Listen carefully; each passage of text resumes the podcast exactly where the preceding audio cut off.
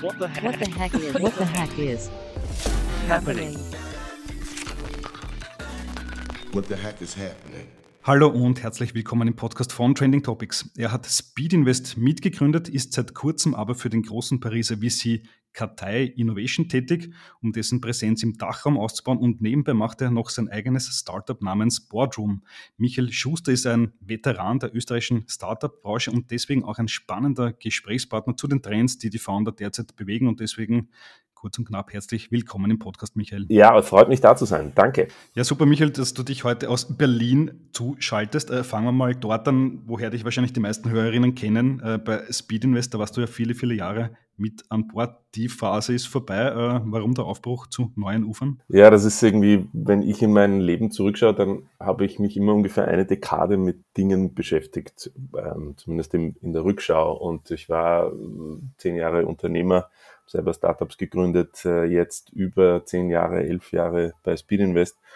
Und äh, das ist halt so bei einem Fonds, immer wenn ein neuer Fonds kommt, dann muss man sich überlegen, mag ich das nochmal zehn Jahre machen in der Konstellation, weil das ist die, die Zeitleiste, auf die solche Fonds ausgerichtet sind. Und, und da bin ich dann schweren Herzens aber doch zur Entscheidung gekommen, ich glaube, es ist Zeit für was Neues und für die nächste Dekade in meinem Leben. Alles klar, aber du bist wahrscheinlich im Guten gegangen und immer noch Teil der Speed Invest Mafia, habe ich auch mitbekommen, dass die mittlerweile gibt. Ja, also ich werde immer noch zu den Weihnachtsfeiern eingeladen und gehe da immer noch gerne hin. Also äh, wenn, wenn das die Mafia-Treffen sind, äh, dann, dann hast du recht. Okay, passt. Ja. Und es hat dich äh, hingeführt zu Kartei Innovation. Kennt jetzt nicht jeder äh, in Österreich. Erzähl mal ganz kurz, was machen die, was machst du dort? Ja, kennt nicht jeder in Österreich, kennt nicht jeder im deutschen Sprachraum und das ist auch gleichzeitig die, die Aufgabe, die ich da sehe und die ich habe.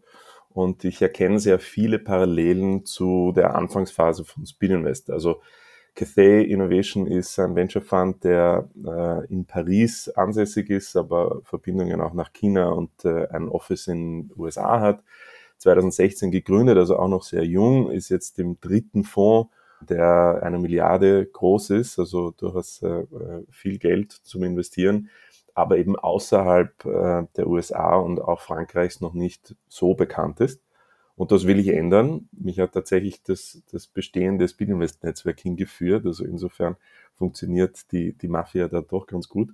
Und ich finde das spannend, weil eben sehr unternehmerische Aufgabe, Cathay, die grundsätzlich viele gute Bausteine schon haben und ein gutes Portfolio haben, die jetzt im deutschen Sprachraum bekannter zu machen und gute Deals zu machen in Growth.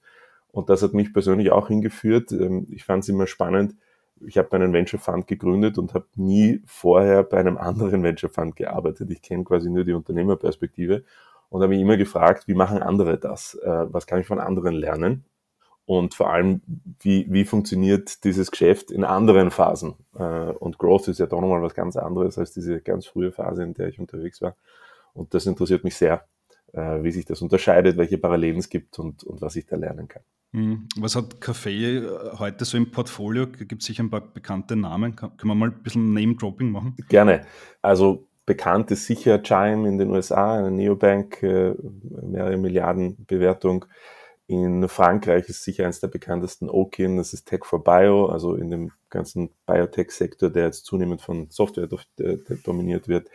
Eins der neueren in Frankreich ist Nabla, ein, ein AI Digital Health Assistant, der selber LLMs macht. Und dann gibt's natürlich die, die sozusagen Veteranen in dieser Industrie, also Drivy, die an Getir verkauft wurden, oder Glovo, wo Cathay auch investiert war. Und dann das chinesische Portfolio mit Pinduoduo zum Beispiel. Also da ganz breites Portfolio entlang vier äh, Hauptsektoren, vier Hauptthesen, Digital Healthcare, Fintech, Future of Retail und Energy und Mobility. AI liegt natürlich über allem drüber und geht durch alles durch. Da, da ist auch gerade eine, ein neuer kleiner Subfonds aufgelegt worden für ganz frühphasige AI-Startups mit 50 Millionen. Aber das ist so, so ein bisschen das Portfolio im Schnelldurchlauf. Hm, okay, und mit einem Fonds von einer Milliarde Dollar oder Euro ist man ja in Europa einer der größten Player, oder? Absolut. Jetzt muss man sagen, nicht alles von der Milliarde wird in Europa investiert werden, aber doch der Löwenanteil. Und äh, ja, heißt, dass man eigentlich mit den ganz Großen da, da mitspielen kann und Growth Rounds machen kann. Was auch das Spannende an dem Job ist, ne? das ist, ähm, es gibt viele, viele Seed-Stage-Startups, viele Pre-Seed-Startups, aber es gibt nur ganz wenige äh, Growth Startups in Europa. Das ist sicher eine Herausforderung, die wir in dem Markt haben. Und das heißt auch, da gibt es eine ordentliche Konkurrenz zwischen den Fonds äh, plus dann amerikanische Fonds, die hier Deals machen. Also es ist ein kompetitives Umfeld. Okay, und du bist jetzt der Mann, der im deutschsprachigen Raum diese investierbaren Growth Companies suchen wird. Da reden wir dann Größenordnungen von runden 50, 100 Millionen, oder? Genau, also ich bin einer derer. Es gibt äh, hier in Berlin noch die Constanza, die schon äh, seit einigen Jahren äh, bei Café ist und jetzt seit einem Jahr hier in Berlin das Büro aufbaut. Ab März haben wir auch noch eine weitere Verstärkung. Also wir bauen wirklich ein Team hier auf im deutschen Sprachraum, Homebase Berlin und das Ziel ist eben, Growth Deals zu machen. Series B kann auch mal eine Series A sein, wenn man wirklich begeistert ist, kann auch mal eine Series C sein, wenn man sagen sagt, das ist ein, ein Thema oder ein, eine Company, in die man wirklich investieren will. Und Größenordnung, initiales Investment 50 bis 30 Millionen Ticket, 15 bis 30 insgesamt 100 Millionen pro Company ähm, ist so das Ziel in den, in den besten Companies. Ja. Okay, also das sind dann schon ziemlich große Deals, in denen du dann auch mitwirkst. Wenn du dir den Dachraum anschaust, ähm, jetzt haben wir ja das Jahr vor allem 2023 gesehen, da gab es sehr viel über Downrounds, Pleiten, Massenkündigungen und so weiter zu lesen. Wie groß ist das Potenzial im Dachraum, diese Companies noch zu finden, in die man so viel Geld reinstecken will? Brauchen tut es jeder, würde ich mal behaupten. Niemand würde zu 50 Millionen Nein sagen, aber ihr müsst ja ganz selektiv vorgehen. Also wie groß ist das Potenzial im Dachraum? Ich glaube, es ist groß. Ich bin eben schon seit zwei Monaten an Bord, haben jetzt einmal, sind durch die Pipeline durch, wie man das halt so macht. Und da ist viel Gutes da Natürlich ist die Phase gerade sehr, sehr schwierig. Das ist sicher keine einfache Phase. Das ist natürlich gerade, wenn man einen Fonds mit Geld hat, auch eine sehr gute Phase, wenn man da äh, in Companies investieren kann, die man vielleicht sonst äh, in anderen Zeiten vor zwei Jahren, äh, wo man größere Schwierigkeiten hat. Also insofern finde ich es eine gute Zeit und es ist, es ist natürlich auch so, dass diese Phase jetzt auch nochmal die Spreu vom Weizen trennt und du Firmen, die profitabel werden können, äh, Firmen, die wirklich soliden Umsatz haben, wo du auch siehst, das ist nicht einfach nur alles auf Luftschlössern gebaut, sondern das heißt, das ist wirklich solide. Davon gibt es im deutschen Sprachraum einige. Und dann darf man natürlich nicht vergessen, es gibt natürlich diese, diese Teilung im Markt. Ne? Das ist einerseits sagen, die Companies, die schauen müssen, dass sie profitabel werden, zeigen müssen, dass ihr Geschäftsmodell funktioniert. Und dann gibt es natürlich den ganzen AI-Trend, wo all diese Grundregeln sagen, nochmal außer Kraft gesetzt sind. Also die größten Runden letztes Jahr und auch dieses Jahr werden Runden in, in AI-Companies sein. Und da ist, äh, ja, da ist es wie vielleicht vor zwei, drei Jahren. Hohe Bewertungen in frühen Phasen mit relativ wenig äh, Traction, aber äh, hohem Potenzial. Ne? Also es gibt beides. Mhm, okay. Über AI würde ich nachher gerne noch sprechen. Zuerst nochmal zum Thema Scale-Ups, Profitabilität, wer kann eigentlich noch so eine Series B raisen? Was sind da die Voraussetzungen, die eine Company mitbringen muss? Muss man da sagen, okay, in den nächsten sechs bis zwölf Monaten können wir profitabel sein? Beziehungsweise wie viel Umsatz muss so eine Company generieren, damit sie so viel Geld aufnehmen kann? Also Profitabilität ist nicht eine, ist keine Voraussetzung. Ähm, das wäre eher im PI eine Voraussetzung, aber im, im Venture-Bereich, also so zwischen 5 und 10 Millionen Umsatz, idealerweise viel davon recurring, oder so ein stabiler Umsatz plus Umsatzwachstum, ich sag mal von 50 Prozent plus pro Jahr, idealerweise 100 Prozent, wäre schon super. Das ist natürlich, äh, sage ich auch ganz offen, das ist natürlich die ideale Blaupause. Äh, die Realität schaut oft anders aus und wenn man jetzt in einem Sektor äh, wahnsinnig überzeugt ist, dass das ein Zukunftsmodell ist, dann, dann kann es auch anders mal aussehen. Und das ist vielleicht ein Punkt, der noch ganz relevant ist Cathay versucht das, was äh, ja auch wir bei Speedinvest lange äh, gemacht haben und immer noch machen, nämlich dieses Netzwerk an Corporates zu kultivieren, mit denen Startups früh ins Gespräch kommen können, um dann die entweder als Kunden oder als Partner oder oft auch als Investor zu gewinnen. Und jetzt nehme ich zum Beispiel den, den Healthcare-Bereich, Digital Healthcare, da ist auch so, viele der LPs sind äh, aus dem Pharma-Bereich. Das ist natürlich extrem wertvoll. Das heißt, es kann auch sein, dass man in eine Company investiert, weil eben die LPs sagen, das Corporate Netzwerk sagt, hey, das ist echt ein, ein Painpoint, den wir haben, da haben wir einen Bedarf, die decken das ab, lass uns da gemeinsam was machen. Und weil äh, Cathay investiert, als ein Finanzinvestor, kann man dann auch mit einem, mit einem LP, der einen strategischeren Blick hat, besser zusammenarbeiten, weil man eben sagen, jemanden hat, der immer drauf schaut, dass sagen, die Perspektive stimmt oder die Richtung stimmt und dass es nicht ein, ein strategisch outgesourcetes äh, Zukaufen oder so ist. Ne? Äh, und das ist auch für die Startups sehr wertvoll, weil du hast halt dann ein Netzwerk an potenziellen Kunden und Partnern, an das du sonst sehr schwer rankommst. Und äh, hier gibt es eben ein klares Interesse auch dieser Corp Corporates, sonst würden sie nicht mit Cathay zusammenarbeiten. Mhm. Das sind viele französische Corporates, habe ich gelesen. Mhm. Da, ist die, da sind sicher die Kern-LPs, die auch äh, sagen, diesen, diesen Weg mitgegangen sind jetzt über die letzten Jahre. Aber auch das verbreitet sich, also es kommen da irgendwie laufend äh, LPs auch aus anderen europäischen Ländern dazu. Und das ist, glaube ich, ein spannendes Asset, das das Cathay da aufbaut. Mhm. Okay, aber es ist dann, hört sich zumindest so an, stark in die Richtung getrieben, dass dann irgendwann mal der Exit an eines dieser Corporates dann passieren kann, oder? Naja, da ist eben genau diese Perspektive, die ich, die ich erwähnt habe, nämlich die eines Finanzinvestors äh, relevant. Wenn der Corporate bereit ist, einen, einen Preis zu zahlen, der so ansprechend oder annehmbar im Sinne eines Venture-Fonds ist, dann ja. Ähm, oft ist das nicht der Fall und dann ist es auch okay, wenn die Kunden bleiben. Aber natürlich gibt es Fälle, wo dann äh, der Exit vermutlich über einen dieser Corporates führt, ja. Mhm, okay. Noch angesprochen, das äh, AI-Thema. Ähm, das tickt ja offenbar anders. Also da gelten andere Kriterien, die man vielleicht noch aus dem Jahr 2021, 2022 kennt.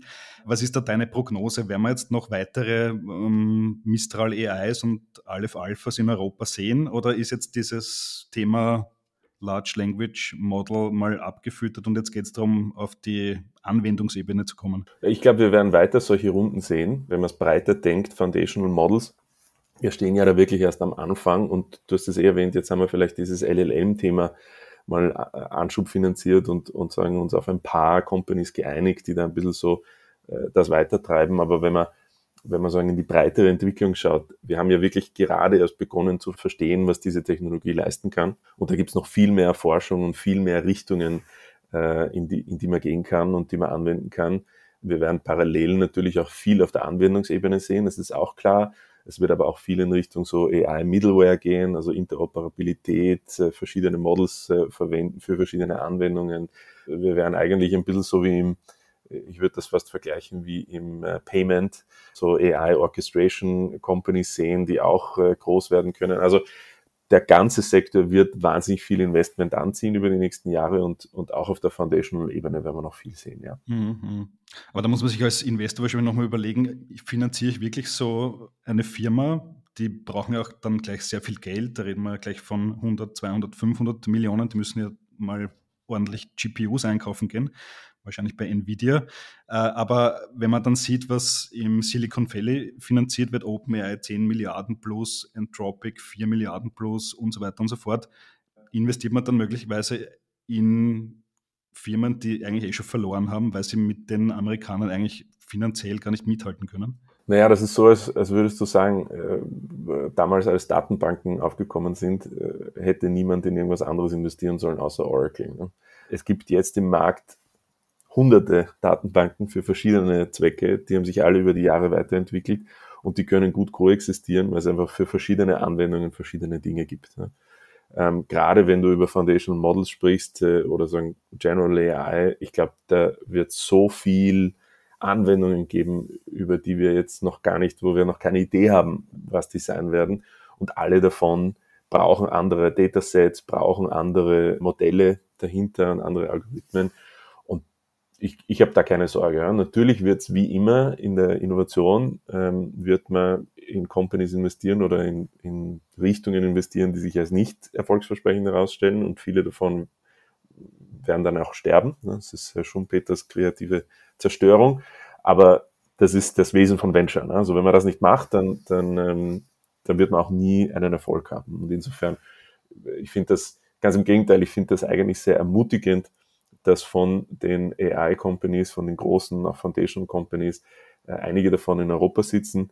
Ähm, ich finde gerade Frankreich hat da einen wirklich großartigen Job gemacht. Die haben auch echt einen, ein dichtes Netzwerk an Experten eben rund um Mistral und andere. Das können wir uns eigentlich abschauen. Das ist fast schade, weil wir haben gerade auch in Österreich viele Experten in dem Thema, aber haben eigentlich kaum Companies dazu. Und auch im deutschen Sprachraum, muss man ehrlich sagen, gibt es da noch nicht so viel, wie es geben könnte oder sollte auch wenn man bedenkt, dass wir eine starke Industrie haben und, und sagen eigentlich einen wahnsinnig guten, wahnsinnig gute Voraussetzungen für dieses Thema hätten. Mhm. Du sprichst einen interessanten Punkt an. Café ist jetzt natürlich in Paris beheimatet.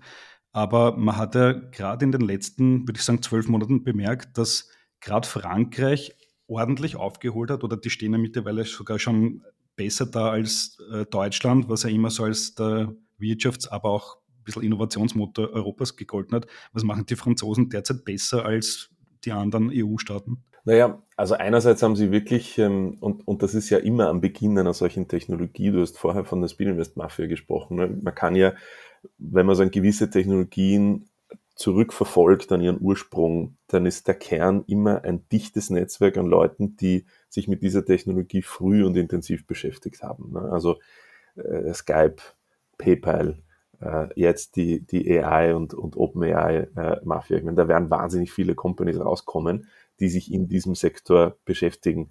Äh, Tesla, ähm, wo irgendwie also wenn man das alles in einen, in einen so einen Graphen äh, verwandelt, dann sieht man, da gibt es irgendwie einzelne Punkte, wo all diese Leute zusammenkommen. Und die finden ein paar Dinge vor. Die finden einerseits einen sehr fruchtbaren Boden mit Finanzierung, äh, um Innovation produzieren zu können und auch scheitern zu können. Und die finden eine hohe Talentedichte.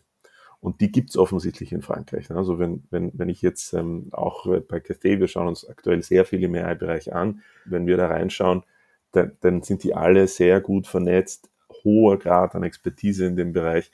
Und das hilft einfach. Ne? Das, das ist so ein, äh, da, da ist so eine kritische Masse auch ein, ein Startvorteil. Und jetzt sage ich mal, ich vielleicht gerade in Berlin sitze, ne? hier sind sicher im, im europäischen Umfeld und sicherlich im deutschen Sprachraum die besten Consumer Companies entstanden, sind hier die, die AI-Experten. In Berlin vielleicht nicht, in München vielleicht schon, dann ist die Frage, okay, wenn wir dort kritische Masse an Leuten haben für dieses Thema, was müssen wir tun, um denen Ressourcen zu geben, ja, um scheitern zu können, um Dinge auszuprobieren und auf dem Weg andere Companies zu erzeugen, die wiederum dann andere Companies erzeugen. Ne? Also es ist das Wesen von Innovation, ne? dichte, kritische Masse und Finanzierung. Und dann funktioniert das. Und das machen die offensichtlich gut. Mhm. Okay, spannende Sache. Ähm, wenn du äh, an die Deals, die du ja planst, denkst, äh, schaust du dir auch Österreich an, beziehungsweise du kennst ja Österreich eh äh, in- und auswendig. Sind da Targets dabei äh, bei den Scale-Ups, die interessant sind für Kaffee? Ja, das, das, das freut mich am meisten, muss ich ehrlich sagen. Als ich, als ich gestartet bin, haben wir eben gemeinsam aufs, äh, auf die Pipeline draufgeschaut und sind durch fast 170 Companies durchgegangen im deutschen Sprachraum, die so im, im breiteren Interesse sind. Und da sind viele österreichische Companies dabei, da sind natürlich noch ein paar mehr Speedinvest Companies dabei, was auch super ist. Aber ja, da gibt's was. Und ich habe gerade gestern einen österreichischen Founder getroffen, den wir uns jetzt, mit dem wir uns intensiv auseinandersetzen, und ich hoffe, wir können ein Investment in Österreich machen. Okay, spannende Sache. Also ja, lass es uns wissen, wenn es soweit ist. Aber das wäre dann eine große Runde für ein österreichisches Scale-Up. Also wenn Café dann besagte Series B in diesen Größenordnungen macht, das wäre dann schon eine Riesennummer. Absolut. Und, und das ist natürlich auch die, die Herausforderung und auch für mich das neue Learning. Ne? Also das Ziel ist, äh, dieses Jahr zwei Deals im deutschen Sprachraum zu machen äh, weil eben große Ticket Size und äh, sagen, gibt nicht so viel an, an, äh, an Growth Investments im deutschen Sprachraum jetzt im Vergleich zu Seed oder Pre-Seed. Und das ist was, damit muss ich erst mich, äh, das muss ich erst lernen, weil natürlich bei Spin Invest hätten wir äh, jetzt schon zwei Investments gemacht äh, und es ist der 25. Jänner. Also da, da, das ist ein bisschen anders, da ist der, die Hürde ist höher, äh, aber wenn es passt, dann ist es ja, dann ist es, glaube ich, ein Gamechanger. Hm, okay. Was ist dein persönlicher Investmentausblick auf 2024? Jetzt hat man ja in den letzten Wochen so um die Jahreswende, wo immer auch Ausblicke geliefert werden, oft gelesen, 2024 wird noch schwieriger als 2023, was schon schwierig war. Stimmt das? Weil wenn ich dir jetzt zuhöre, du bist auf der Jagd nach großen Deals, die medial wahrscheinlich ziemlich äh, viel auslösen werden. Ja, es gibt natürlich auch da wieder die Teilung im Markt. Also ich glaube, 24 wird, wird großartig und wir werden viel Investmentaktivität sehen. Aber wir werden gleichzeitig auch von vielen Startups lesen, die zusperren müssen, die in Insolvenz gehen, die äh, verkauft werden, wo Investoren ihr Geld verlieren. Und das wird sagen, das Schizophrene an 2024, dass du einerseits einen Markt siehst, der voll im voll im Saft ist und, und wo viel passiert, wo auch Growth Rounds passieren. Ähm, und andererseits wirst du sagen, diese, diese andere Seite sehen, die wir sicher über die letzten zwei, drei, vier, fünf Jahre nicht so intensiv gesehen haben, einfach weil wahnsinnig viel Geld im Markt war und dieses Geld auch nicht immer sehr kritisch. Hm. Äh, und, und das ist die, die Schwierigkeit, das im, im Kopf unterzubringen, dass du immer noch ein, ein Portfolio hast, das struggelt, aber auf der anderen Seite Investmenttätigkeit wird großartig. Das finde ich jetzt eine sehr gute Ausblicksbeschreibung auf 2024 des Jahres schizophren zu bezeichnen, weil das wird dann auch ein bisschen das Jahr der Extreme. Auf der einen Seite werden viele zusperren müssen, auf der anderen Seite gibt es jetzt schon offenbar auch in Europa eine kleine Pipeline an IPO-Kandidaten. Also Klarna und noch ein paar andere ähm, sind ja durchaus in der Lage, Position, so einen Börsengang zu machen. Also das wird ja tatsächlich ein, ein Jahr der Gegensätze, oder? Absolut, das wird ein Jahr der Gegensätze und ich hoffe, dass diese IPOs passieren, weil das große Problem, das wir natürlich in, in Europa immer noch haben und da haben gewisse Entwicklungen in den letzten Monaten, also Adobe und Figma zum Beispiel, haben das schon, äh, haben da schon die Erwartungen gedämpft, weil wir müssen immer noch Exits produzieren. Ne? Das ist sagen der große Unterschied zwischen den USA und, und Europa immer noch. Wir müssen die großen Exits produzieren. Börsegänge sind aktuell nicht so ganz en vogue, haben auch ein bisschen ihre Magie verloren.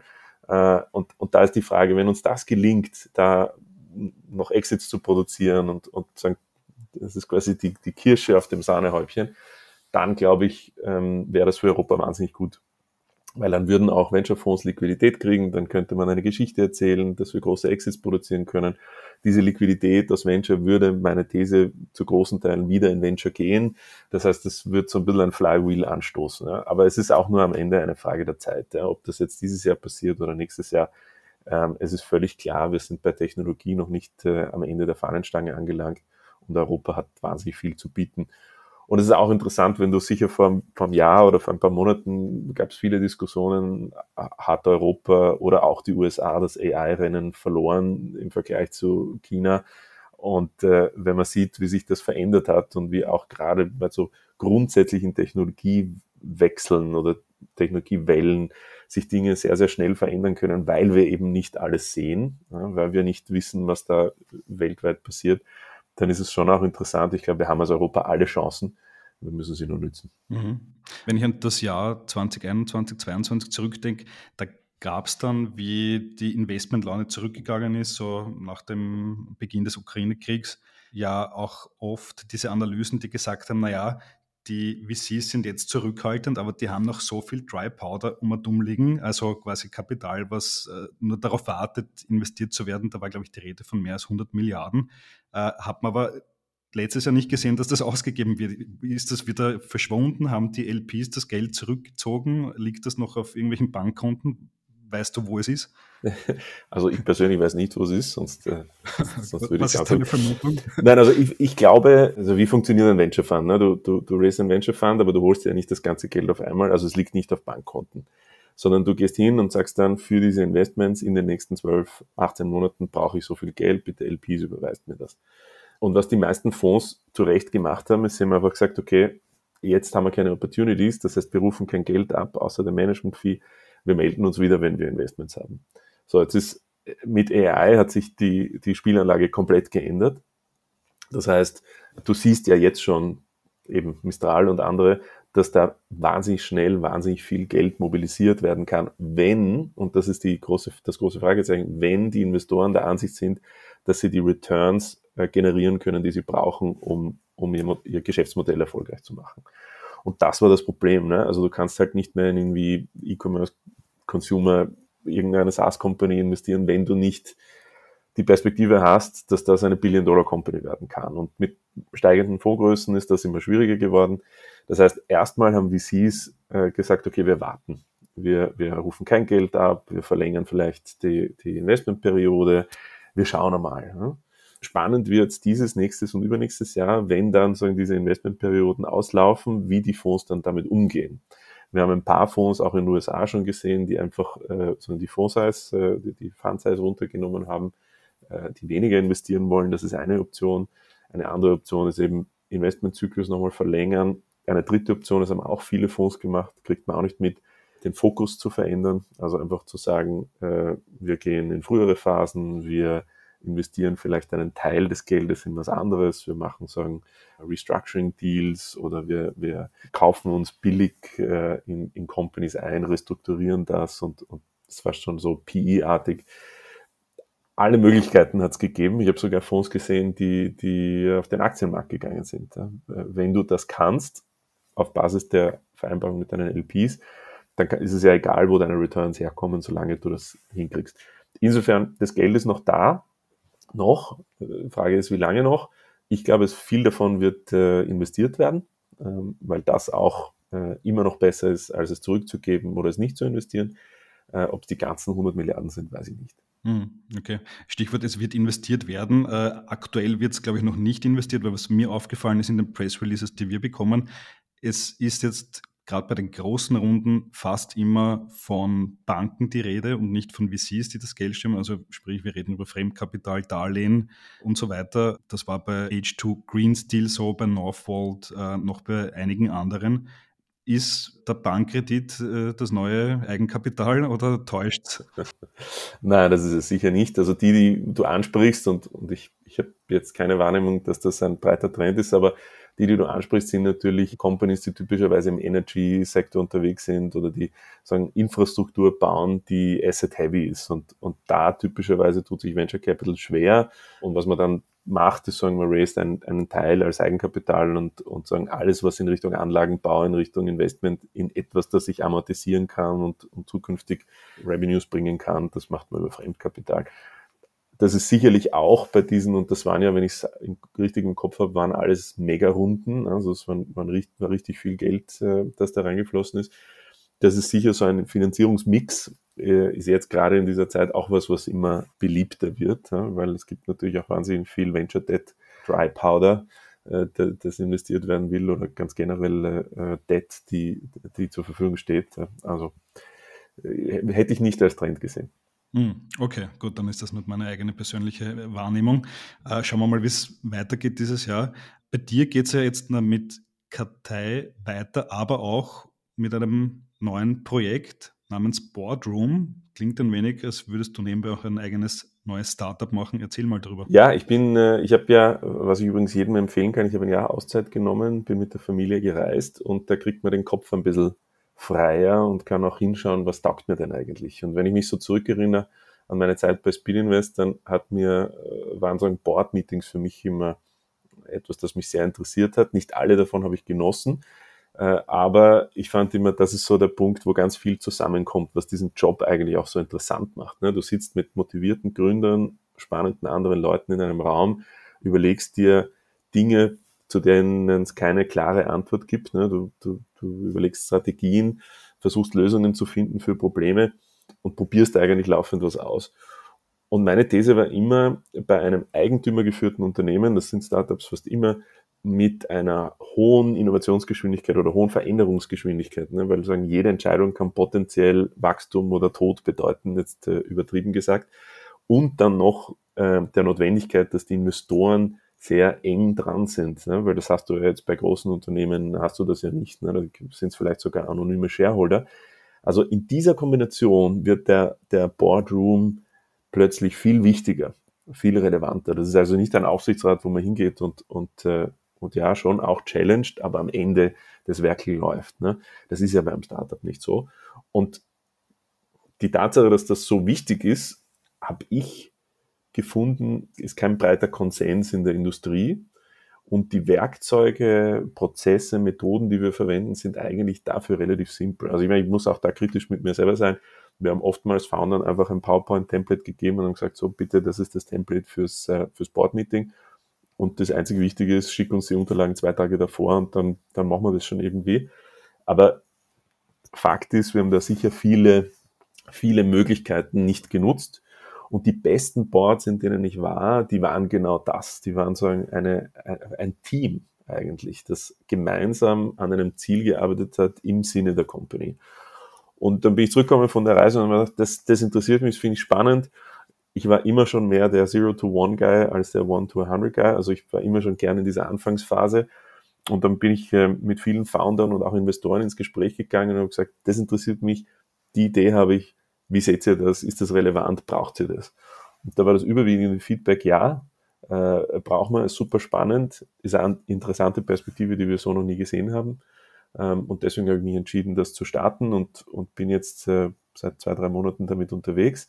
Habe äh, heute meinen äh, ersten Kunden damit, also bin ganz im Startup- und äh, Aufbaumodus äh, und darf heute ein Board facilitaten äh, unter genau dieser Idee. Und, und genau, und daran werde ich die nächsten Monate und hoffentlich Jahre arbeiten. Ich glaube, es ist ein Thema, das kann mich die nächste Dekade beschäftigen.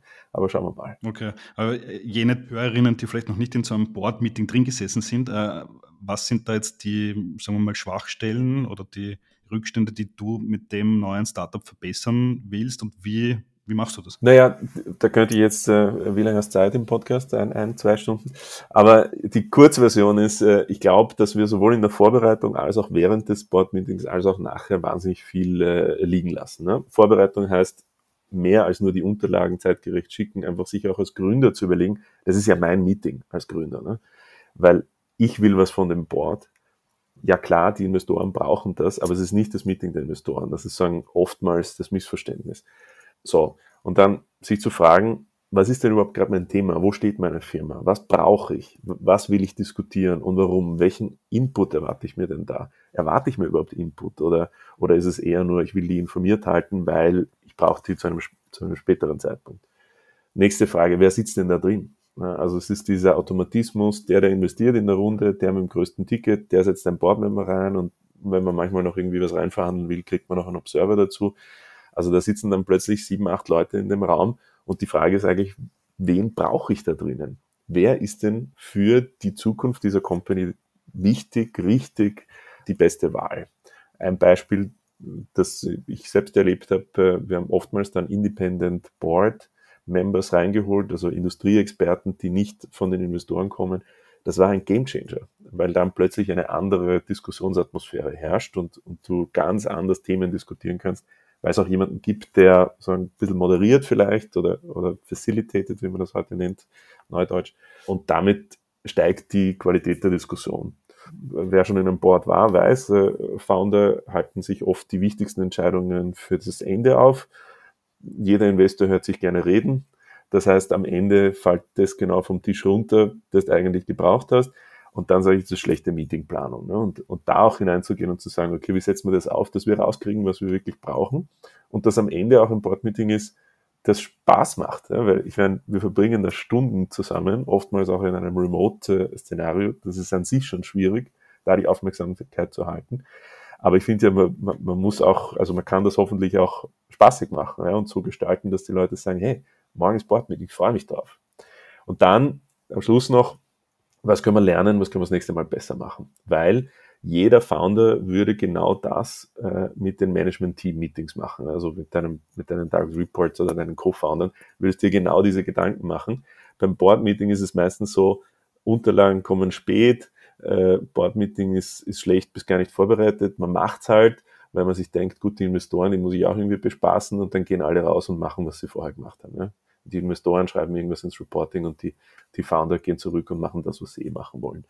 Und ich glaube, das ist einfach eine ungenützte Ressource. Okay, alles klar. Das heißt, äh, mit dem neuen Startup greifst du in so einen ganz entscheidenden Moment für die Weichenstellung von Startups, Scale-Ups ein, um das dann besser machen zu können. Das ist die Idee, genau. Alles klar, super. Spannende Sache. Wir werden sicher noch einiges darüber hören, ähm, wenn es gedeiht. Noch eine allerletzte Frage, nochmal zur Speed Invest Mafia. Mir ist ja äh, in den letzten Jahren aufgefallen, ähm, dass Speed Invest ja eine ganz gute Schule ist für die VC-Aktivitäten ihrer, ihrer Ex-Mitglieder, ihrer Ex-Mitarbeiter.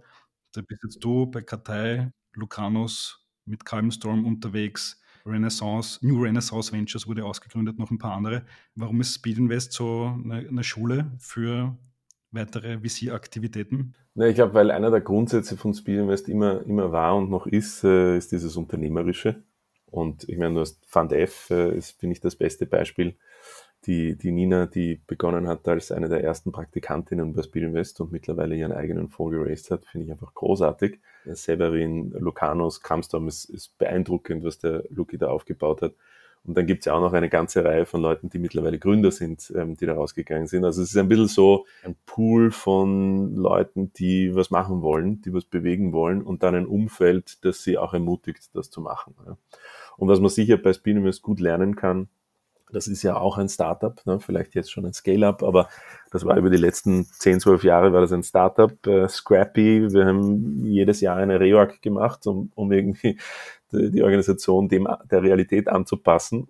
Ähm, und dann hat sich die Realität wieder weitergedreht. Ja? Und wenn du in die Geschichte zurückschaust, wie viele Fonds wir probiert haben, was funktioniert hat, was nicht funktioniert hat, wie oft wir äh, weiß nicht, unser, unser Work for Equity Growth Partner Program umgebaut haben, das ist ein lebendiges Umfeld. Ja, und wo es lebendig ist, da entstehen neue Sachen. Ja, und ich finde das, finde das großartig, dass, dass all die Leute rausgehen und coole Sachen machen. Alles klar, super. Das sind auch gute Schlussworte für diesen Podcast. Michael, vielen Dank fürs Interview. Danke. So, das war die heutige Folge des Trending Topics Podcast. Wenn es euch gefallen hat, lasst uns doch vier, fünf Sterne als Bewertung da und folgt dem Podcast auf Spotify, Apple Music und Co.